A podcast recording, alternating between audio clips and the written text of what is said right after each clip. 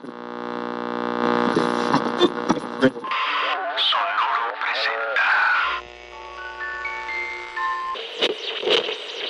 partir de este momento, eres parte de la Academia de Conspiraciones.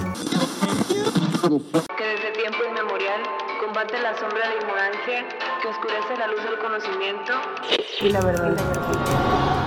Bienvenidos a un nuevo episodio de Academia de Conspiraciones, chavos. Yo soy Manilón. Esta vez no está Marquito, no está Iram, no está Lupi, no está nadie más que el Mendy Cuti. Es el fotógrafo de las estrellas, güey. O de los que se creen estrellas. Sí, perdón que no había nadie más, es que Tony François estaba ocupada. Nada, de hecho, hoy, hoy avisé que ibas a estar, güey. Y mandaron anécdotas específicamente para, para que tú las... Bueno, no que tú las leyeras, pero para que tú las escucharas, güey. Ah, qué bueno, porque no sé leer. Por eso soy fotógrafo. Nada, para los que no lo conozcan, que no creo que sean muchos, porque sí tienes buenos seguidores. Este. Hay un sal- eh, es este. El Jorge, o mejor conocido como López Mendicuti, que es quien le toma fotos muy seguido a los estandoperos, a leyendas legendarias y a. A ustedes. pues, eh, a nosotros, una por ahí. Que, Una, que mamón, próximamente. Mamón, me tomé como 20, 25. Nada, está bien, güey. Gracias, gracias a todos los que están mandando por acá también sus 19 dólares a Ana Luisa, Juan Manuel que manda sus 20 pesitos, Mariana Jacobo que manda sus 10 pesitos y toda la gente que está conectada, chavos. Hoy es jueves de conspiratorio. Para los que no saben, pueden mandar sus anécdotas a conspiratorio arroba, no, conspiratorio adc arroba gmail.com. Otra vez, conspiratorio adc arroba gmail.com. Y pues, como, la- como te dije, como la cotorriza, vas a escuchar lo que manda la gente. Nada más que aquí es de conspiraciones o de... Muy seguido mandan de que se le sube el muerto o de cosas así, güey. Entonces, antes de empezar, ¿tú tienes alguna anécdota? Digo, ayer me contabas una de, de, un- de paranormal, pero tienes otra o, o esa, pero algo relacionado con conspiración o algo que tú creas que digas, ¿sabes qué, güey? Yo creo que las pinches tortillas, bla, bla, no sé, ¿sabes? O sea, algo relacionado al tema, güey. Pues yo, yo siento que hay unas especies de, de cosas raras que ha vivido gente alrededor de mí, pero a mí nunca me, me tocó vivir. Nada.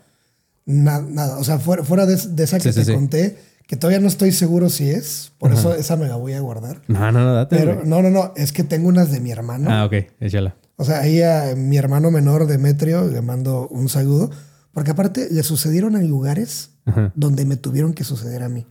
O sea, yo estuve como en todos esos momentos de su vida, pero no me tocó ver nada de eso. Ok.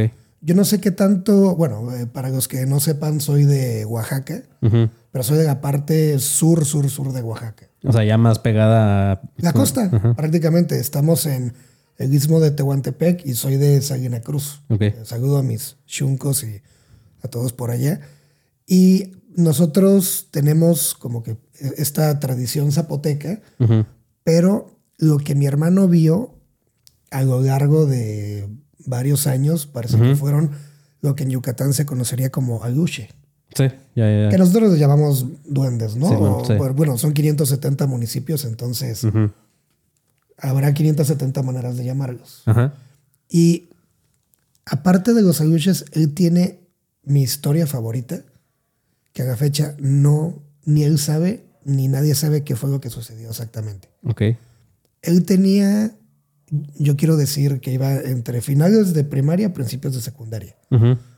Y mi pueblo en ese entonces, pues ahorita es un puerto con mucha más gente, pero nunca fue reconocido porque fuera muy poblado. Ok. Entonces, digamos que todavía nos tocó crecer con esta seguridad de, ah, nos vamos a acampar a, a un patio por Que allá. tenía cinco años y te mandaban por la cheve, ¿no? Sí, de, de hecho yo todavía me acuerdo del calor que hacía ir en boxer por Sí, sí, sí. cerveza para mi abuelo o unos negritos en ese entonces. ya llegaban hechos mierda, güey. Sí, ¿no? ¿Te acuerdas? No sé si ustedes lo recuerden, como que nos tocó la época de la mayor cantidad de azúcar en un solo producto, Ajá. pero en productos totalmente iguales, que creo que ahí podría haber una conspiración. Ajá. Era el chocolate Mr. Big y el exagerado. Oh, avisando, sí es cierto, güey. Que básicamente eran, Era lo como, mismo, nada más eran como la espada, el sable de, de luz de los Jedi y el de los afroamericanos. ¿no? Porque era, y, y era como que de multicolores. Sí, sí, sí. Y normalmente como que jugaba yo a las espaditas con mis cuates, uno con su exagerado, otro con su Mr. Big. Pero pues por el pinche calor del exagerado perdía, ¿no? luego, luego. Pero como que había esa seguridad de te puedes ir tú como niño sin supervisión a acampar en medio de la nada. Sí. Entonces, mi hermano y un amigo suyo fueron a pues, un lugar X, que no era famoso porque se apareciera nada o porque hubiera historias de terror, nada. Como niños divirtiéndose, ¿no? Entonces dice mi hermano que en particular esta tienda de campaña que ellos pusieron tenía una especie de mosquitero superior. Entonces tú podías abrir Y ver, y ver el cielo arriba. y la chingada. Ajá. Exacto. Y se supone que, digamos que esto eran alrededor de las 10, 11 de la noche. Y él me cuenta y me jura, y me lo dijo con, con una veracidad en su mirada que ni cuando me decía que me quería le creía así. neta. Entonces, que de repente, a esas 10, 11, 11, entre 10 y 11 de la noche, el amigo con el que fue estaba dormido, a su lado, ¿no? Ajá. Entonces que de repente, en medio de que no se escuchaba nada más que el típico grillo o que se movía una ramita por un animalito, Ajá. empezó a escuchar pasos. Así como- Pero aparte constantes, no como de ay se cayó algo, no era. Y él sentía, sentía que había alguien afuera moviéndose. Sí. Entonces llegó un momento en el que silencio total. Pero él siente, viendo hacia arriba, Que se asomó al. ¿no? que algo lo estaba viendo. Ok. Y que cuando se asomó hacia arriba, en ese momento de silencio, vio una especie de luz que empezó como a moverse alrededor de la carpa, pero ya no había ruido. Ok. Pero él sentía que algo lo seguía viendo. Entonces él, muerto de miedo, sin poder hablar, como que cae en cuenta de que algo raro está pasando y empieza a querer despertar a su amigo. Pero cuando lo quiere despertar, dice que volteó a verlo y en la carpa, en la tela de la tienda de campaña, ve una manita, como de este tamaño. Ajá. Y esa manita empieza a asomarse así. Hasta tocar la sien de su amigo que ya se estaba No, despertando. Y de repente, Un sopapo, güey. y el amigo queda dormido otra vez. no mames. Entonces dice mi hermano que estuvo toda la madrugada despierto, viendo hacia arriba, sintiendo que alguien nos estaba viendo de afuera. Madre. Hasta que al amanecer despertó su amigo. Y, le contó Y su amigo todo. no se acordaba de nada. Nada. o sea, no, no, pues se supone que estaba dormido Sí, cuando sí, sí. todo pasó y no recuerda ni siquiera que intentó despertarse. Madre. Esa es como la historia más impactante. Y suena, más que a lucha suena como aliens, güey. Pues es que si es una manita así, Pues los grises, los grises son cositas chiquitas. güey. o puede que sea el que sale en Scary Movie 2, Ándale. o un T-Rex que, que Sí, güey, porque si escuchó los pasos no creo que haya sido un duendecito, güey. Este, por ahí manda, dice Marina que dijimos Mariana, güey. Eh, pero Marina Jacobo, muchas gracias por tu donativo. Este, ¿quién más dice? ¿Alguien sabe cuándo se presenta Marquito? Anda, ha estado un poco ajeno al podcast últimamente. Pues Marquito hoy tuvo show. Si saben, pues es estando pero y pues jueves, viernes, todas esas madres, eh, a partir de casi pues de mitad de semana empiezan los shows en Ciudad de México. Entonces le salió show y por eso tuvo que irse. Pero, pero acá va a estar el, el domingo, vamos a grabar dos episodios y próxima semana vamos a grabar, güey, vamos a grabar ocho episodios en total en dos días. ¿Están ustedes pendejos o qué? Esto- algo así, güey. Ay, no. Pero sí, eso ya va a ser en Ciudad de México. Entonces, así manden también sus anécdotas, porque también va a ser con invitados muy chidos. Y pues, güey, después de la anécdota de López. Ah, que por cierto, eh, Mendicuti ahorita me dijo que, que para los que escucharon el episodio pasado, me dijo que nos ibas, nos, nos ibas a regañar por las barbaridades de lo del cine de oro mexicano. Que de hecho alguien se quejó, güey, de que, de que no supimos qué pedo con eso. A ver, entonces cuéntame, edúquenos. Para empezar, tienen que saber que Mendicuti es, es un libro de cultura, güey, en cuanto al cine y a música. Entonces. Si algo sabe, Mendicuti es de cine y nos va a contar el porqué de la época de oro. Bueno, De sé, sé un poquito. Para empezar, soy muy fan de la época de oro del cine mexicano. Ajá. No apruebo todos los mensajes que representa en, de- pues en sus películas, pero Ajá. hay una, una serie de razones por las cuales eh, se le conoce como época de oro. Ajá. Resulta que si recordamos eh, los famosos años 20 post Primera Guerra Mundial, pues es cuando llega la caída de la bolsa en Estados Unidos. Ok. Ajá. Entonces, si de por sí ya se venía de una guerra en la que hubo bastantes pérdidas humanas y un declive económico en ciertos sectores, pues con Cabrón, güey. Algo. algo, yo no fui, se cayó eso solo, se cayó una calabaza, Se cayó solo, ¿verdad? se cayó sola una calabaza, se rompió. No, se ca- es que se cayó un control de la tele, pero se cayó sola, güey. Ok. Esa madre estaba como en medio. Es- sí, por eso te digo que eh, creo que a los fantasmas de tu casa tampoco les gusta el cine mexicano o, o O, la o aquí vive el fantasma de, de alguno de ellos, güey. Santo Niño de Atoche. date, date. y aquí no tiembla, ¿verdad? Nah, no, ah, no. bueno, porque eso en mi Entonces sí fue pueblo- fantasma. Eso en mi pueblo es advertencia. Esa es nuestra alerta sísmica, chavos. Si se cae algo o un primo tuyo es porque va a temblar en, en Oaxaca. Güey, no mames, sí, sí, medio culo, ¿eh? ¿Quién sabe Sí. qué pedo? Este, oigan, si nos morimos. eh, Y ahorita de repente no se ve una calabaza volando así para acá, güey. sí. Ca- Caro, yo siempre te amé por si me pasa algo. A ver, échale, güey. Ah, ok. Ok. Entonces, eh, ¿qué, qué sucede? Que México en realidad lo que tuvo que... Y de, de inversión fue una inversión creativa. ¿Por qué? Porque en cuanto pasa la Primera Guerra Mundial y viene la- esta gran crisis económica eh, en Estados Unidos, se empieza a voltear a ver otro tipo de historias en el cine latino propiamente mexicano, porque pues México era como quien estaba más pegado a, a los Estados Unidos y por tanto era mucho más fácil este, esta, el compartir cultural. Entonces los Estados Unidos empiezan a voltear a México y llega una gran, la primera gran producción hecha en México que es Allá en mi rancho grande. Entonces, eh, si recordamos como que en los Estados Unidos antes, o era en las comedias de Charlie Chaplin, ya habíamos visto este, como igual este cine eh, de misterio, de detectives, que explotó igual un poco más adelante, pero para los americanos y algunos europeos ya era como curioso ver este tipo de historias eh, latinas. Es como ahorita nosotros con el contenido surcoreano estamos Sí, sí, sí.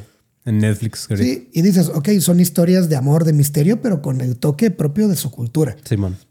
Entonces, eh, recordemos que igual ya para mediados de los años 20, Adolfo el Bigotón ya estaba perfilándose como el, la gran amenaza que se terminaría convirtiendo en la Segunda Guerra Mundial. Entonces, al explotar en el 36 la Segunda Guerra Mundial después de la invasión a, a Polonia, pues empieza a haber esta cantidad de, de drafts, de mandar eh, fuerzas y todo. Digo, que Estados Unidos entró después en el Sí, conflicto, sí, sí. pero había ciertos tratados internacionales por los cuales se les brindaba cierto tipo de apoyo a los aliados. Entonces, ¿qué sucede? No solo es envío de fuerza humana, es un envío de recursos, tanto metalúrgicos como económicos, como en ciertas materias primas para la creación de armas, de uniformes, de estrategia, como lo quieras ver. ¿Qué sucede? Muchas personas, tanto de Europa como de los Estados Unidos, empiezan a bajar a México porque aquí sigue habiendo cine. Y no solo cine, hay un hambre por ese cine.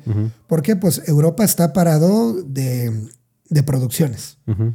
Los únicos que pueden pro- producir algo grande, que de hecho inspiró después mucho el cine, fueron los alemanes con esta propaganda pro la palabra prohibida. ¿No?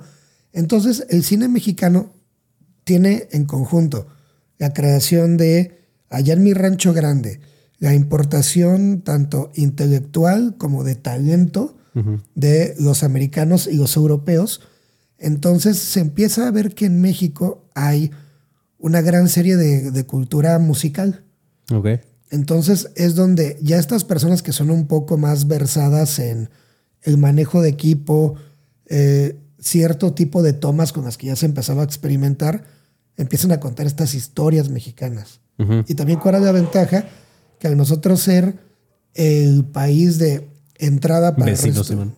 el país vecino y el país de entrada para América Latina, pues los demás países consumen Cine mexicano.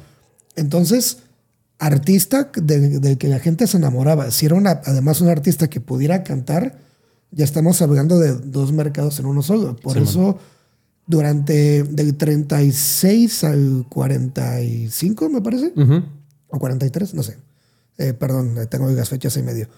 Hasta la, la- el final de la Segunda Guerra Mundial y el regreso de toda esta gente y hasta ya en los 50 es por eso que existe la época de oro del cine mexicano, porque teníamos tanto el interés como la, digamos, la promoción en música y en cine, tanto como estos artistas de los que ya nos habíamos enamorado. Y el contar historias que eran exóticas para el resto del mundo fue que se dio la época de oro, entre muchas cosas. Ya. Luego vino el cine de ficheras y nos dio la madre. ¿no? o sea, Pero dejamos ir la época de oro, güey. Dejamos ir época de oro y también dejamos ir a mucha gente. Ajá. Pero pues en ese entonces fue cuando explotan también grandes talentos extranjeros aquí en México, como el caso de Luis Buñuel. Ya.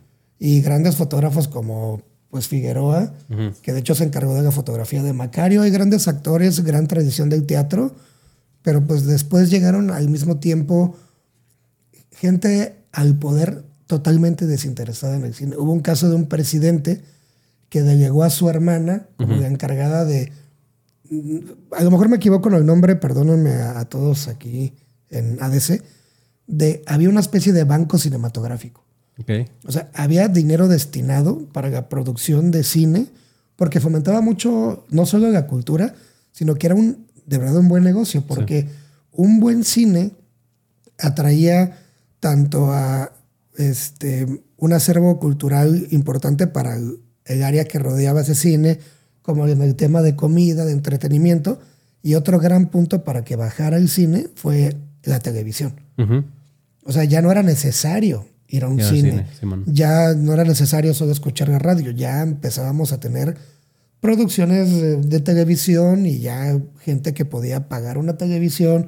Ya no había estas restricciones en cuanto a material para la creación de estos aparatos y eso fue lo que, pues más o menos a grandes rasgos, Fue la época de oro. fue la época de oro del cine mexicano. Que seguro me- se me olvidaron muchas cosas, pero me perdonan. Güey, no mames, tienes mucho más. Yo nada más hubiera dicho, era la época verga de. Es que es, es- es bonito, chavos, de verdad. eh, traten de verlo como producto de su época, Ajá. porque hay muchísimo cine gratuito en YouTube. y es que, o sea, talento sí tenemos, ¿no? O sea, por eso es por eso que las novelas tienen también su éxito a nivel internacional y todo el pedo. Simplemente, pues, o sea, ya también. Los turcos vinieron a... Pero curiosamente todos ellos aprendieron, aprendieron del formato de telenovela mexicana, Mexicana. y latina. Sí, claro.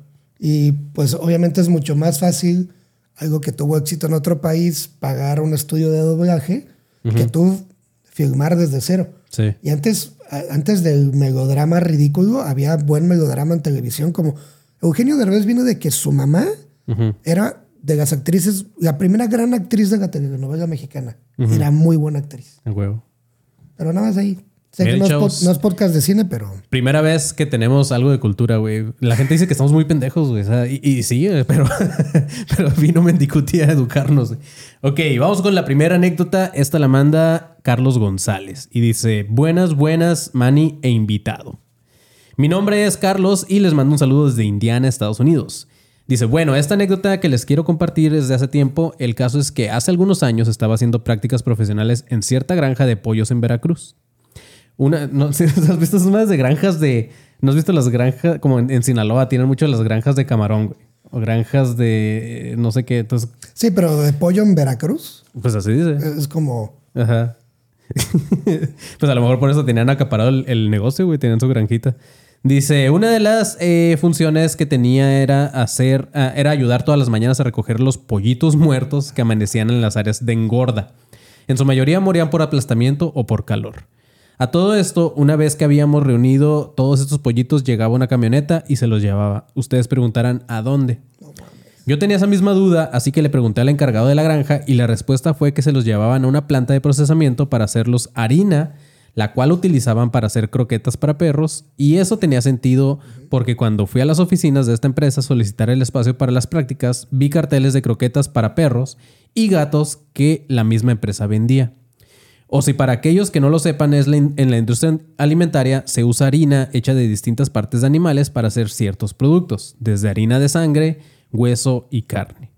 Porque nada se desperdicia, pero no se preocupen, la harina de sangre y hueso son utilizadas principalmente para alimento de los mismos animales, y la de la carne para consumo humano. Por lo que esas croquetas de buen precio que le compras a tu mascota pueden estar hechas de pollitos muertos. Hay croquetas ricas, ¿tú las has probado? No, nunca. Yo sí, güey. Sí, ahorita te paso una de mis perros. O sea, no, no, pero no solo las croquetas. Me acuerdo que uno de, a uno de mis perros le dábamos un premio de pedigrí que parecía, aquí le dicen eh, pigs in a blanket, ¿no? No sé cuál sea, güey. Bueno, este, según yo aquí en Pero el son las de norte, ¿no? sobrecito de, de- O sea, es, es que ves que pigs in a blanket es como salchichas de cóctel Ajá, envueltas Simón, en... eh, ¿Cómo es? ¿Tocino? tocino. Ajá. Así se parecía el premio. Ok. Y el chile estaba bien sabroso, güey. ¿Sí? O sea, yo, yo he visto galletas de perros que sí digo, se me antoja un chingo con un cafecito, güey. Que sí puedes, ¿eh? Pues es que no, pues es comida al final, ¿no? O sea, no, no creo que te haga daño. Sí, pero yo ahorita que me dices que esa deliciosidad que hacía pedigrí que yo consumía tenía pollitos, Pollitos muertos, güey. Yo pensé que iba más a, a un pedo de KFC, fíjate, güey. Pero dice, postdata, no se usan hormonas en los pollos, dejan, dejan de creer esas chingaderas. Lo más raro que se les da a los pigmentos es, eh, de color amarillo es el alimento el cual da el color característico a, a la carne. Y no se vayan a, alocar pensando que el jamón, salchichas, nuggets es el mismo caso que las croquetas. Ahí se usa carne de calidad que se procesa adecuadamente. Pero si tu jamón de pavo en ingrediente dice carne de ave, en realidad no es pavo o tiene un porcentaje muy bajo de este y el resto es carne de pollo. No sé, pero yo quiero ir a Indiana contigo a comprar jamón. Es que también es de estos. Ah, pero eso dice que pasó en Veracruz, ¿verdad, güey? Te iba a decir, a lo mejor Estados Unidos es otro pedo. ah, no. ¿tú crees que voy a ir a comprar jamón a Veracruz? Ahí compro marisco, que, pues, para ser pendejo. Pero jamón a Indiana. O sea, si yo fuera Ricky Ricón, Ajá. te traería de Indiana para Ajá. que tú fueras a comprarme al HB el jamón chingón Al H.E.B., y al pollo vergas. Y Dios bendiga a HB y su lado de Rocky Road. Nunca he ido, güey. Esto no está patrocinado. Patrocínenos, por favor. Cuando, cuando fuimos a Monterrey, eh, un saludo para Vania, no- no- nos decía que nos iba a llevar al H.E.B., pero lo decía bien emocionada, güey. Y era como que, pues es que es como una, como un Walmart, ¿no? Y me decía, no, no, no, que es H.E.B., eh, güey. Es un Costco sin membresía. Sí. Sí. Y eso ya es ventaja. Órale, güey. Y estás, es que esos salados, güey. Ajá. O sea, sí me pedorreo bien macizo después, pero, pero vale la pena. pero, o sea, una película mexicana de la época de oro, un helado y unos nuggets así para perro, mira. ¿Cuál es tu película favorita de la época? Digo, ayer me decías de Macario, pero ¿esa es tu favorita o cuál? Ma- Macario, híjole, es que hay, hay una de, de López Tarso también que se llama Días de Otoño y López Tarso casi no sale. ¿Neta? Neta. Pero es la historia de. de- y, ay, güey. Van a llorar, chavos. O sea, yo, yo lloro mucho con películas, ¿eh? Güey, ayer me dijiste mil veces de, de varias recomendaciones que voy a llorar. Sí, pero esta es la historia principal de, de una mujer que aparentemente viene de un pueblo, pero pueblo, imagínate si ahorita un pueblo es un pueblo, como era un pueblo en los Sí, sí, sí. 50, 60, que se enamora de un tipo Ujú. que la embaraza. ¿Qué? Y ella, cuando se quiere casar con él, se da cuenta que el día de la boda, que el güey ya está casado con otra. Ok. Entonces ella huye, pero según esto está embarazada y pierde al bebé. Pero cuando llega a su nuevo trabajo, le dice a todos que sigue casada y que sigue embarazada. No mames. Y, y según yo se llama Días de Otoño. Y sale Don Chingón, López Tarso. López Tarso, Diosito me lo tengo, mira. Se acaba de morir. Sí, de hecho sí. Así de los 100 años. O sea, creo que ese ha sido... Vivió más que Chabelo, güey. Y, y- pero, ¿neta has visto la película donde Chabelo se agarró a madrazos con Sí. Cantinflas? Sí, sí, sí. Chavos, es que ne- neta vean, no vean las últimas de Cantinflas, eh, vean las primeras. Nah, porque- las últimas todavía estaban vergas, güey. O sea, ya las, las, de, las de color, ¿no? Porque las primeras eran blanco y negro, güey. Sí, sí, pero había unas de color todavía decentes, pero ya las más pegadas a- Al final. a- al cine de ficheras. Ah, pues es que cuando este güey también ya andaba valiendo madre. Pero qué raro. A ver, quiero preguntarle aquí a la gente, ¿ustedes qué creen que, que provoque más el declive de, de un actor? ¿La falta de, de oportunidades o Las la falta drogas. de físico? No, no, pero, pero hay gente que con todo y droga sigue actuando así, mira. Dile eso a Kuno Becker, güey. Hoy estaba viendo ese güey y se volvió loco a la verga, güey. ¿Cuándo actuó bien fuera de que fue Rayo McQueen? sí, es cierto. Cuchao. Cuchao. Pero bueno, contéstele a López Mendicuti. ¿Por qué creen ustedes? ¿Por el. ¿Qué dice? ¿La- ¿El físico o el qué? El, el físico o la falta de oportunidades, porque seamos sinceros, hay actores que tendrán mucho carisma, pero ese carisma mm, se va con su belleza, porque en realidad no, no actúan bien. Simón, sí. Que yo creo que es, a mí, por ejemplo, Megan Fox nunca se me ha hecho ni buena actriz, ni chistosa, y Lindsay Lohan tenía mucho carisma, un gran papel que se adecuó a ella, que fue de chicas pesadas, pero siendo sinceros, nunca dio el ancho como para en realidad mm, Sí, sí, sí. hacer un Y buen muchas papel. veces se basan en eso para protagonizar, ¿no? Pero fíjate que hay gente que en ciertos géneros, aunque no sean grandes actores, como que el género les queda perfecto. Meg Ryan, Yalitza. Ah, Con mi- Roma. Mi, mi paisana. No, pero es- ese sí fue un papel muy. Yo disfruté Roma, la vi en el cine, de verdad. ¿Ustedes no sienten que si hay películas que cuando las ves en cine, Sí, sí, sí. Sí, sí tiene Cambia, como- güey, claro. sí, porque si hay cosas que ves en televisión que. Ay, mano, qué bueno que no pagué por esta mamada, porque. Vamos con la siguiente anécdota. Dice, bueno, la titulan El fantasma de Red Dead Redemption 2. ¿Has jugado ese juego, güey? No he, tenido, verguísima, no he tenido tiempo, pero lo tengo en Está mi. verguísima. en mi lista. Güey, Yo, yo llevo, llevo un año, digo, también no tengo, tengo dos hijos, no tengo tiempo de jugar todo el tiempo. No tengo tiempo de jugar todo No el tienes tiempo, No pero tengo- tienes amor por tus hijos. Ajá. Eso pero, es más importante. llevo año y medio intentándolo pasar y todavía no lo paso. Pero no has pasado al 100% o No, he lo has- pasado el 100%. O sea, no he pasado la historia, tal cual, güey. Porque sí está muy larga, güey. O sea, digamos que si en un mundo paralelo Ajá. te hubieras puesto condón. sí, y que no viviera con mi morra, porque también mi morra es como que, no, mamá, vamos a ver una película. Pero los ama, ¿eh? Sí, sí, sí, Si a lo están viendo en el futuro, niños, su papá los ama. Sí, los ama tanto que no ha terminado Red Dead Redemption 2 y ya va a seguir el 3. Ah, sí, es cierto, güey. Pero sí, o sea, en un mundo ideal, yo creo que lo pasas en. Así bien, bien, bien, pasándolo bien, güey, como debe ser pasar un juego, yo creo que dos semanas. O sea, si, si juegas de un. de ¿qué, qué te gusta? ¿Tres horas? ¿Tipo?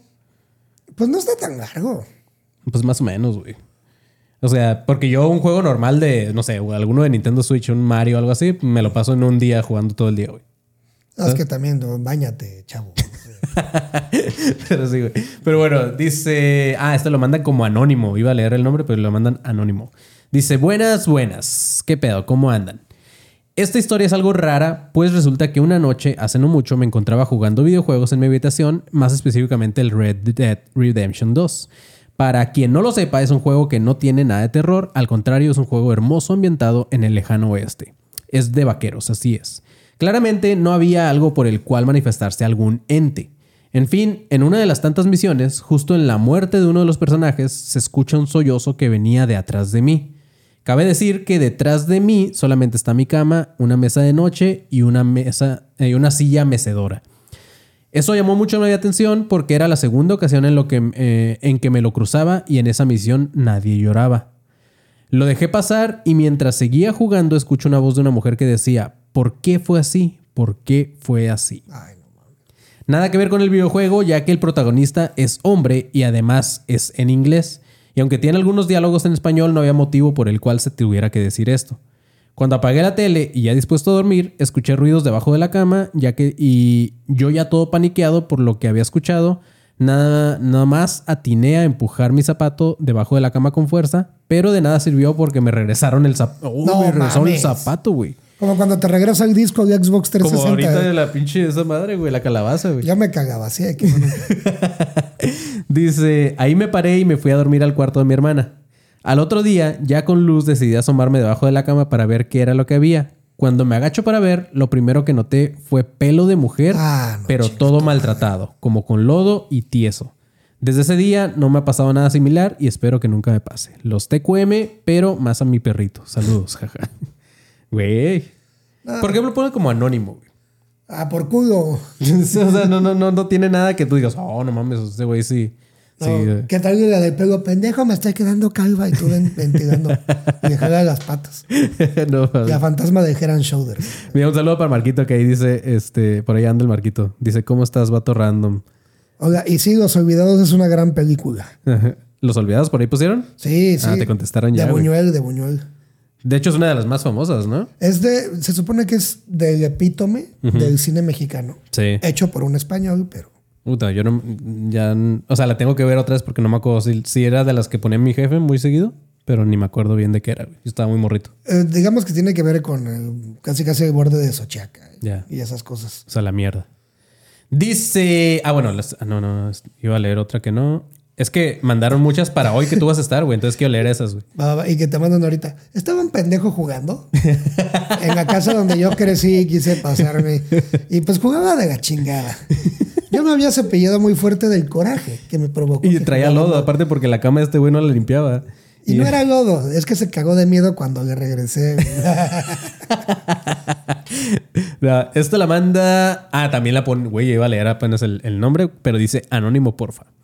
Córtale, mi chavo. sí, hola Mani, lo pongo en anónimo y en esta ocasión porque puede que algunas partes de la historia no sean de lo más legales. Esta historia es de mi mamá. Cuando ella era joven pasaban los veranos en casa de su abuela en Santiago, Ixcuintla, Nayarit. Era una casa de dos plantas que estaba a la vuelta de la iglesia. A mi mamá no le gustaba dormir porque ahí porque decía que veía pasar a una mujer vestida de blanco que bajaba por las escaleras y desaparecía por la pared de la sala que, azota- que se azotaban las puertas o que la casa se ponía muy helada, aunque Santiago es más caliente que fundillo del diablo. Mira, en Chile, por ese calor, yo también preferiría que me espantaran. Sí, para que estuviera fresquecita la O casa. sea, ¿no? de que me sude el culo de sudor a que me cague, pero esté fresco, que Y aparte te ahorras el, el- el mini split y le chinga nada más así como fantasma. Y ya se pone helada. Imagínate que matas a un vagabundo en tu casa y ay, que espanten para ahorrarme de los. Y estoy acuchillando ahí. Dice, tiempo después comenzaron a remodelar la casa de un lado y todo ese movimiento hizo que el piso de la sala de mi, de mi abuela colapsara y se hiciera un socavón de casi dos metros. Los tíos de mi mamá se metieron al hoyo No, para... qué verga Sí, para ver qué tan profundo estaba y descubrieron que era un túnel el cual atravesaba la casa de al lado, la de mi abuela, el parque y llegaba hasta la iglesia. Al parecer era uno de esos túneles que se hicieron durante las cristianas para poder ir a misa cuando cerraban las iglesias. Pero al tratar de arreglar y tapar el túnel encontraron el cadáver de una mujer emparedada, justamente entre la casa del vecino y la de mi abuela. Ah, a la de su abuela. Sí, güey. A lo mejor la- de esas que ponen como. Ya es que dicen que cuando construyen algo ponen. hacen sacrificios. Ajá. Ah, en mi casa que sacrificaron, en la tuya, ¿no? No, pues, bueno, a lo mejor sí, por eso ahorita movieron esa madre, güey, pero. En la un dedo de un albañil. No mames. Sí, mi, abuelo, era- mi bisabuelo era bien naco. ¿Y qué tiene que ver con eso, O sea, güey? Ah, o sea, tu, tu bisabuelo, bisabuelo. bisabuelo, el otro bisabuelo. Pero a la casa a la que fuimos, ahí. Bueno, paréntesis, ¿no? Ajá. Volvemos a Oaxaca. al cuarto mundo. Eh, resulta que mi bisabuelo Ajá. creía que el mármol era de gente fina.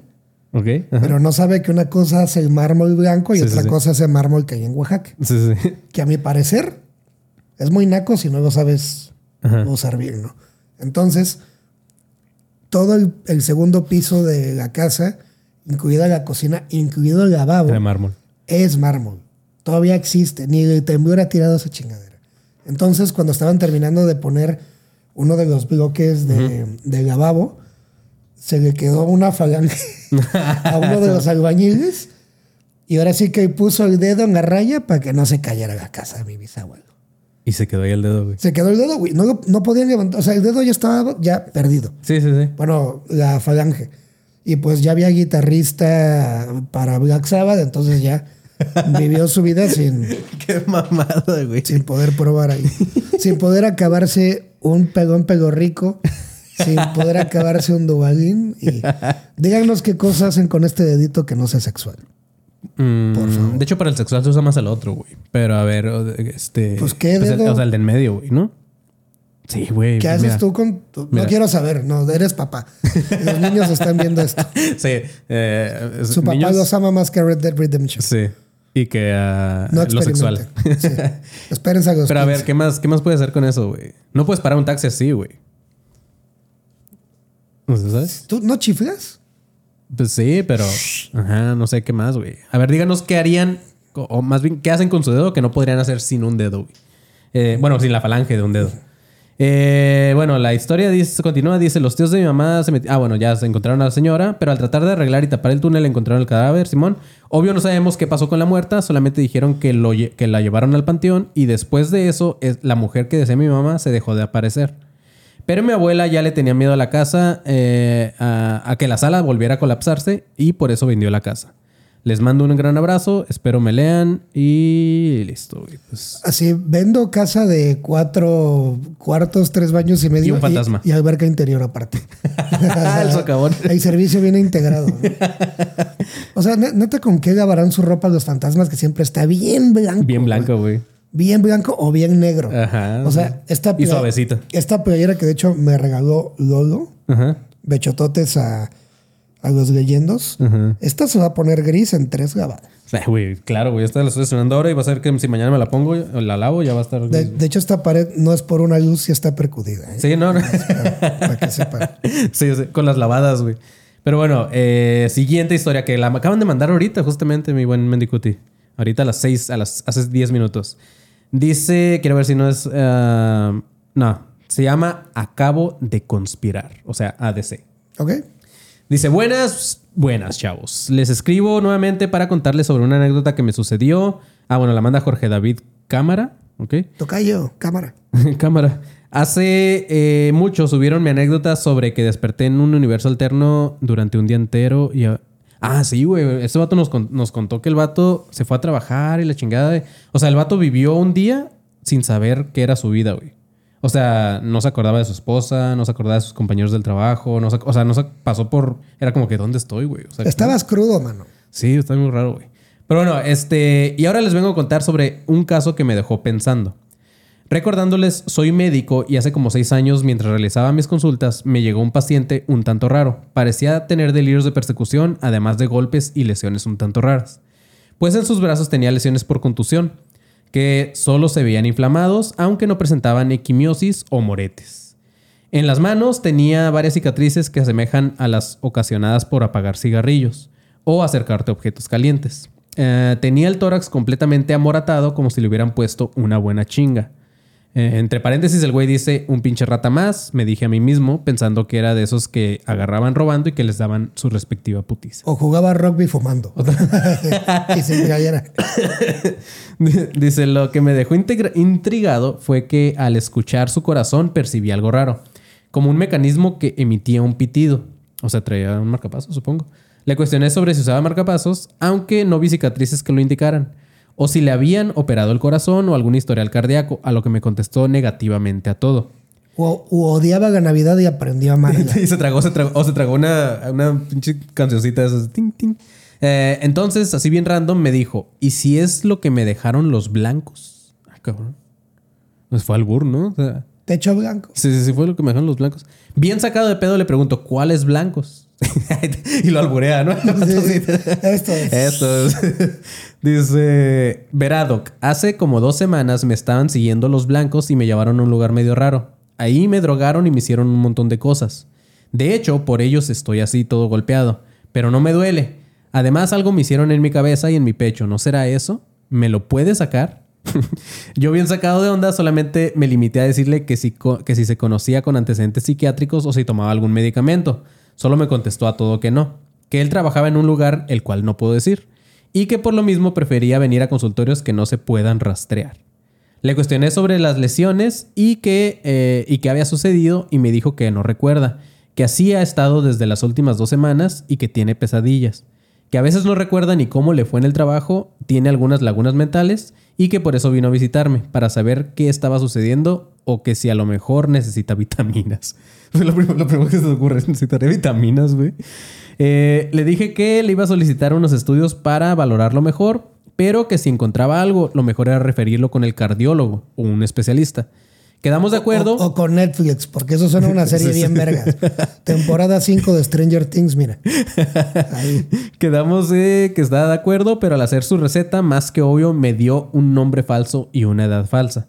Entonces, solamente me limité a decirle que viniera a hacerse los estudios y solo lo manejé, ah, le manejé el poderosísimo paracetamol. Al poco tiempo de que se fue, llegaron unas personas vestidas de uniforme impecable y me cuestionaron que si no había visto a un sujeto Lo describieron y era el tipo que había llegado. Me dijeron un nombre, yo revisé mi agenda y les dije que no tenía nadie con ese nombre. Para entonces cerraron la puerta de mi consultorio y dije, ya valió verga, me van a saltar. entonces sacaron unas fotos y era el mismo vato que les platiqué. Les dije que me dio otro nombre por lo que venía, pero que no me podía hacer más, que no podía hacer más, ya que le pedí unos estudios. Me cuestionaron que si lo revisé físicamente, les dije que el paciente tenía delirios de persecución, lo cual era peligroso para mi integridad hacer ese tipo de revisión solo. Por lo cual le di un an- antipsicótico y lo mandé por un familiar para poder revisarlo. Creo que fui convincente porque ellos solamente me dijeron que eh, lo que haya visto o sabido de esa persona que mejor lo olvidara, que ese paciente jamás existió. Y yo te felicito, que bien actúas. y Shakira así, moviendo la cadera. A lo que solamente asentí. Me comentaron que borrara el nombre de la agenda, aunque sea falso. Entonces al terminar mi jornada fui a ver las cámaras de la, de la sala de espera y por alguna razón las horas en las que llegó el paciente y los sujetos estaban borradas. Entonces me quedé con la duda si fui parte de algo grande o solamente algo random para la anécdota. Un saludo Marquito, eh, eh, Manny y, y el invitado. Y al nuevo crew ADC 3.0. Añertas. ¿Qué crees que de qué- qué crees que, o sea, del 1 al es pinche mentira todo? ¿Cuánto crees, güey? Es que hay, hay veces que sí pasan cosas increíbles Ajá. que hasta que no tenemos la información del todo seguirán siendo increíbles. Es que sí, güey. Y más si no, si no están las, si no hay cámara, o sea, si borraron todo, como este vato dice y todo eso, güey. No sé. ¿Tú qué tanto crees en este pedo de los hombres de negro y todas esas madres, güey? Dud- o sea, no creo que Will Smith sea tan buen actor como creemos, Ajá. pero sí creo que hay cosas que conectamos como si fueran una misma organización, pero son grupos random. Ok. O sea, no creo que exista como tal los hombres de negro, sí creo que hay gente interesada en que ciertas cosas no se No sepan. se sepan. Ajá. Pero que estén así tan organizados, güey, y que sea algo tan grande, no. No. No, así, así es como. O, o no sé ustedes, te- ustedes qué opinan. Yo creo que cuando tratamos de encontrar la explicación a algo inexplicable, conectamos cosas que, que suenan lógicas, pero que no son reales. Ok. Como cuando te gusta alguien y tú crees que te dijo buenos días, así como me lo dijo bonito, güey. Yo creo que. Yo creo que Son hay algo. y puras por- puñetas mentales. y por eso estoy soltero. Pero, güey, o sea, supuestamente en la teoría de conspiración de los hombres de negro es que en realidad no son seres humanos, güey. Son algo más. O una de las vertientes. Porque Sí, hasta, una- una de ellas. hasta dentro de las conspiraciones hay, Hay sub- conspiraciones. subconspiraciones. sí, pero, justamente. pero aparte aquí, los blancos, o sea, como eran sin cuello, jorobados, con playera de la América. los blancos, güey. Pues nunca los describió, nada más le dijo así. Los blancos. ¿Has comido el Mr. Blanco? Saludo Sí, a Marquito. a las hamburguesas. Por de- cierto. Son, que- son lo más parecido a In-N-Out que hay en Ciudad de México, ¿no? No, ya quisiera. Ay, no, in and out. Que Pa- yo una- patrocínanos. Sí, güey. Sí, ojalá. Ya Me- que, lleguen a, me- ya que lleguen a México. Me llevó ayer. Sí, in and out. Eh, Guillermo Macías, muchas gracias por esos 20 pesitos. Saludos desde Monterrey. Dice Eric Roberto Medina. Dice saludos. A ver cuándo leen mi anécdota. Cinco dolaritos nos manda. Pues, güey, no sé. A lo mejor Si ya la nos leímos. mandas si no, no. 6 dólares, La buscamos y la leemos. la leemos. No, no, mentira. La leemos. pero, o sea, ¿la tienes? ¿La mandaste por correo? O... Es que, es- ajá, son por correo, pero pues sí son varias que no hemos leído, güey. Entonces, no sé, puede estar por ahí. O ya la leímos y no viste el episodio, güey, porque al parecer no tengo ninguna de un nombre llamado Eric. ¿eh? O en realidad tú no eres Eric, estás viviendo la vida de alguien más. Ajá. Y te llamas Rubén. O estás dando la cuenta de tu hermana. Pero bueno, vamos a leer el siguiente y última anécdota, mi buen eh, Mendicuti, y la titula Mi compa el muerto del jale que sigue metiendo tiempo extra. La manda Iván Pineda. Dice, buenas, buenas, perros. Hola, Mani, me llamo Iván Pineda y quiero contarles mi anécdota. Trabajo en una maquila en El Paso, Texas.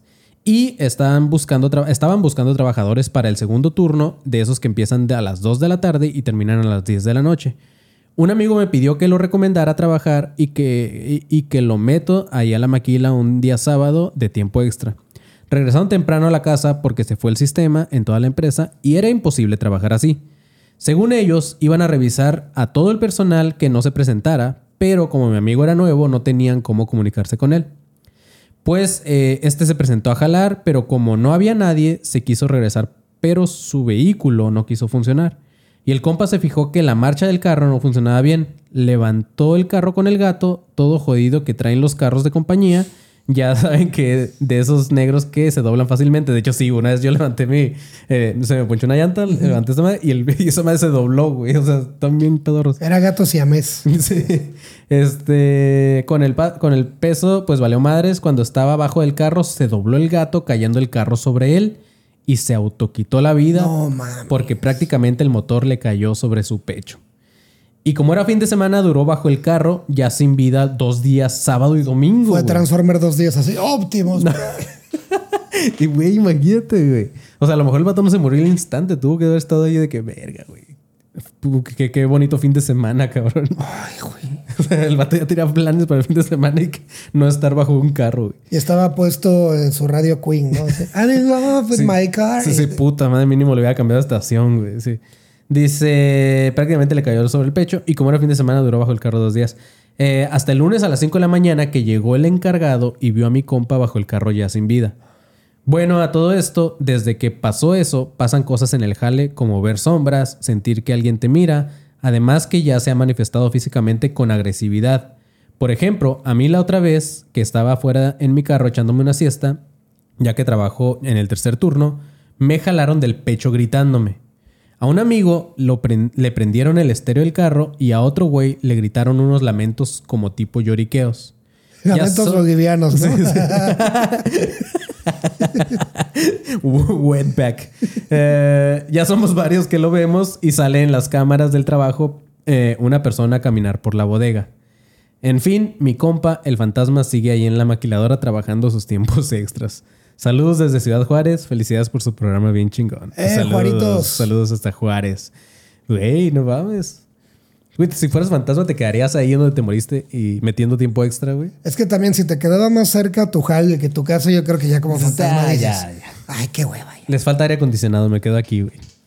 Pero así es, chavos. Pues bueno, güey, qué mal pedo por el compa de este vato. güey. No, pero qué mal pedo por Eric Roberto Medina Garibay, que dice? que sí nos las mandó en fotos. Ya te la mandé con fotos. Este, a ver, tengo alguna de Eduardo Ibarra, Abel Gastelum, Armando Beltrán, John, María Mendoza, Juan Carlos, Michelle Piñar, José Espinosa, Miguel Ángel Alan, Heavy, Karen Herrera, Poli Romero, Luis Perusquia, Desacris, Martín Rocha, Manuel Vargas, Giovanni Castellanos y Pavel Gallego. Son todas las únicas que tengo pendientes de leer, güey. Eric, no ¿sí tengo te nada llamas más. Eric Roberto? Sí le mandaste el correo adecuado porque a veces las mandan. Ya me- una vez un vato me estaba reclamando y me dice, ah, sí, me había equivocado, güey.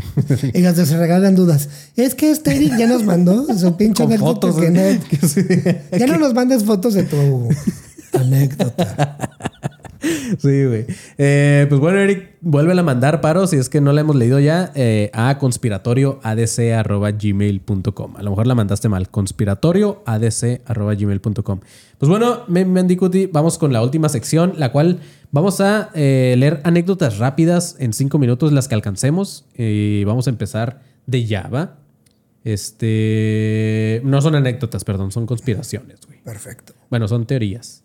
Ah, y estas las saco de una página de esas que tal vez son, bueno, de por sí las conspiraciones no son ciertas. ¿no? Las saco de páginas que todavía son menos ciertas. Gobierno.gov. Sí. Dice, un cambio climático ha provocado un aumento en el consumo de alcohol y drogas. Un equipo de expertos de la Universidad de Columbia analizó tasas de hospitalización en Nueva York entre 1995 y 2014 y detectó un aumento cuando las temperaturas eran más cálidas. Los investigadores creen que las visitas relacionadas con el alcohol se deben a la tendencia de, la gente a beber mucho cuando hace buen tiempo al aire libre, así como el hecho de que sudan más, lo cual provoca deshidratación. Las temperaturas más altas también provocaron más visitas al hospital por consumo de otras drogas, como el cannabis y la cocaína. Los científicos señalaron que la relación podría incluso haberse subestimado, ya que los trastornos más graves podrían haber provocado muertes de que fuera posible llegar al hospital, eh, antes de que pudieran llegar al hospital. Entonces, no sé, güey. ¿Tú qué crees de esta? Sí, eh, tiene lógica. aunque el cannabis, ¿se te antojaría? Digo, yo sé que tú no fumas ni nada, güey, pero ¿se te antojaría fumar en tiempo de calor? Como que no, ¿no? Pues mira, insisto, soy abstemio. Para los que no saben, nunca he estado pedo ni, ni nada, ni me meto cosas. Pero así como no se me antoja a 40 grados un caldo de chicharrón hi- hirviendo, cabrón, no creo que se me antojaría un cigarro. No, ni de pedo, güey. O- O sea, yo fumo, yo fumo tabaco y, y- y neta cuando hace calor es... No, güey. pero yo creo que también tiene mucho que ver eh, con el hecho de que por el mismo calor no quieres salir de tu casa. Ya. Y si uno de tus eh, Vicios. vicios eh, hogareños, digamos, es fumar por lo mismo, pues tiene lógica. Es que, de hecho, el cuerpo humano, lo, lo que nosotros hacemos para pasar el tiempo, tiene que ver con qué estímulos sensoriales recibimos. De ellos el clima. Entre ellos el, el clima o, o incluso el tiempo de ocio. Ok. O sea, el tiempo de ocio puede provocar que uno haga pendejadas. Sí, claro. Entonces, Como entrar a yo, sí- Tinder yo diría cierta. Ok. Eh, me, me urgen matches aquí en Tijuana. saquen matches para los próximos cuatro días. La erupción de un volcán acabó con los dinosaurios.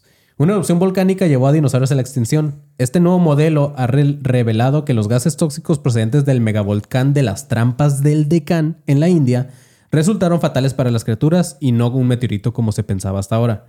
Los científicos de Dartmouth College diseñaron una simulación con datos geológicos para poder evaluar más de 300.000 escenarios posibles. Verga, qué hueva. Su objetivo era explicar los registros fósiles de los millones de años anteriores posteriores a la extinción de los dinosaurios. Al respecto, un vato que ni voy a mencionar porque no vale la pena, autor del estudio, afirmó, sabemos históricamente que los volcanes pueden causar extinciones masivas. Pero esta es la primera estimación independiente de las emisiones volcánicas a partir de las pruebas y sus efectos ambientales. Sí, tiene lógica. Más que un meteorito. No solo más que un meteorito, es que una de las consecuencias aparte de el impacto del meteorito es la misma fumarola evita eh, recibir rayos del sol y provoca cambios climáticos. Y pero pues es una consecuencia como tal ya comprobada de el cataclismo no solo es el primer impacto, es todo lo que viene después y vean Evangelion hablando de ok, güey. La siguiente, que ya nos queda un minuto y medio, eh, los secretos de los ovnis saldrán a la luz en 12 meses. La verdad sobre los ovnis será pública dentro de un año. El periodista de investigación Ross Coulthard lleva años informando sobre la vida extraterrestre y está convencido de que fuentes anónimas revelarán información sobre extraterrestres que ocultan los gobiernos de todo el mundo. Coulthard, que no ha visto personalmente ningún ovni ni ningún extraterrestre y se dedica a eso, eh, declaró al locutor de radio de Melbourne, Neil Mitchell, es muy probable que el mundo lo sepa en un plazo sospecho de 12 a 18 meses. El periodista considera que existe una probabilidad extremadamente alta de que los humanos no sean la única especie inteligente del universo. Y dijo, también creo por las fuentes con las que hablo que hay una eh, preponderancia de pruebas que surgieron que deberíamos asumir que estamos siendo visitados por una inteligencia no humana. Pues, güey, se ve venir. O sea, yo no sé si en 12 meses, pero con todo lo que se ha hecho, que muchas de ellas pueden ser cortinas de humo y la de Maussan fue una pendejada, pero lo del hearing de Estados Unidos, toda esa madre, o sea, como que sí nos están ya preparando, así como ya para decirnos de un día para otro. Chavos, pues la neta sí. Sí, pero aparte, qué huevón de este cabrón es como, ¿cuándo te vas a ir de casa de tus papás? Dentro de 12 a 18 meses, güey. Oye, pero ya checaste, ya busqué. Dentro- Sospecho, En sospecho. 12 a 18 meses vemos. Según mis fuentes, Sí, te juro, mi amor, que voy a conocer a tus papás dentro de 12 a 18 meses. Oye, pero porque yo te, te amo, los voy a conocer. aparte que mediocre, el vato lleva toda su vida investigando aún y nunca ha visto ni un ovni ni un extraterrestre. Oye, yo creo en el amor y tampoco lo he visto, man. pues ya terminamos, mi buen Mendicuti. Y este, pues mira, güey. eh, hablando de Tom Was Right, esta me salió después del hearing de Estados Unidos y dice Aliens fucking exist. Entonces, pues chavos, eh, esto fue todo. Y pues Mendicuti, dinos que si tienen, digo, ya, ya, yo ya sé de tus planes que tienes próximamente, pero eh, coméntale a la gente y coméntale tus redes y qué haces y, y, pues que vayan y vean tus fotitos muy bonitas, güey. Ah, bueno, este, soy fotógrafo de stand-up desde el 2012. Próximamente vendrá mi primer libro Ujú. que se llama 1221, una década de stand-up en México. Tú, Yo sé que aquí no, no está Jerry, pero si Jerry estuviera aquí no aparecería nada porque, Porque igual no lo hacen, ¿eh? porque igual se olvida, ¿no? y, y este libro será un libro de fotografía con más de 200 comediantes de todo México. Mis primeros 10 años documentando, por eso es de 2012 a 2021. Eh, nos faltan un par de firmas de, para que aprueben el aparecer en el libro y es- esperan o próximamente esperamos para finales de este año o principios del siguiente, pero no de 12 a 18 meses. Porque no, no soy una sospecho per- que no paso de eso. Sí, porque no soy una persona mediocre. ok, güey. Que te vayan a seguir. Diles tus redes para que vayan y vean cuándo sale su- tu libro, güey. Así, eh, López Mendicuti, y pues espero pronto por lo menos preparar el siguiente libro, que de hecho ustedes estarán en el siguiente, pero huevo. ese sale hasta el 2026. advertidos. Sí. Por acá preguntan, eh, dice, tengo meses sin escucharlos, ¿en dónde está el Panzón y Marquito? Pues Panzón no está y Marquito este, anda ocupado, como lo dijimos al principio del episodio. Hoy tuvo show porque es comediante stand-up. Entonces Simón y Al As dice, Panzón y Marquitos ya no estarán. Pues no, em, es- a lo mejor Marquitos no, pero Marquito Guevara sí. Nada más hoy no pudo estar, pero, pero sí. eh, próximamente, como les dije, vamos a grabar un chingo de episodios para que haya backup y ya, aunque haya show de Marquito, pues salga episodio. Entonces, chavos, espero que les haya gustado este episodio, este conspiratorio. Muchas gracias, gracias Mendicuti, por aceptar la invitación. Gracias por llevarme In and Out. Nada de qué, güey. Eh, De hecho, sí, te- eso fue con maña para que no me negaras hoy la... la... Yo, yo estaba viendo la película de Pele, fíjate. Estaba bien ocupado viendo. Y estaba viendo, ¿ganará el mundial? Nah, muchas gracias a todos, chavos. Gracias a los que estuvieron donando. Guillermo Macías, que también nos donó 50 pesitos y dice: Estaría padre que hablaran sobre los artefactos míticos como la piedra filosofal. ¿Qué es eso de Harry Potter, güey? No, no, no, Pero, pero. si existe, pero- la, si o sea, ese artefacto. sí, sí está basado en. Bueno, En es la- que en realidad J.K. Rowling, eh, yo soy fan de Harry Potter. Ajá. No. Ella, pues en realidad. Sí, se basó en algo mítico. Sí, pues agarró, de hecho, prácticamente casi no inventó per se muchos eh, seres dentro de su mitología. Más bien eh, amalgamó a varias Lo criaturas. llevó a una escuelita. Le dio coherencia y un hilo histórico a una serie de cosas de las que hay tanto leyendas como mitos como conspiraciones. Entonces, ¿También eres fan de la nueva, de la de, la de animales, no sé qué chicos? la uno sí. ¿Sí? La uno sí, pero dijo que porque ¿Cuántas van? Tres, ¿no? Y ya no va a haber cuatro. ¿No? Ya no. De hecho, ya ahorita van a hacer el, Harry Potter, van a volver a salir. ¿no? la, la serie. Ya. Pero lo curioso de, de la serie es que, si se fijan, están reciclando el logo, están reciclando Hogwarts. Es como, acabamos de hacer un parque, no vamos a cambiar nada más que los actores. Pues bueno, chavos, después de. Fue, fue un episodio donde hubo de todo, güey. Hubo conspiraciones y hubo eh, historia de cine. Y un fantasma aquí. Y un que fantasma nos- que nos aventó una calabaza. Pero sí, muchas gracias por estar acá, chavos. Eh, a mí síganme en todas mis redes como arroba soy como león. Y vayan a seguir el podcast, búsquenlo como Academia de Conspiraciones en todos lados. A Marquito lo encuentran como Soy Galletón. Y para que vayan y le reclamen, le digan, eh, puto, ya no aceptes shows los días de grabación, güey. Y pues nada, es todo. Eh, manténganse alerta, pinches perros. Bye. Okay, round two. Name something that's not boring.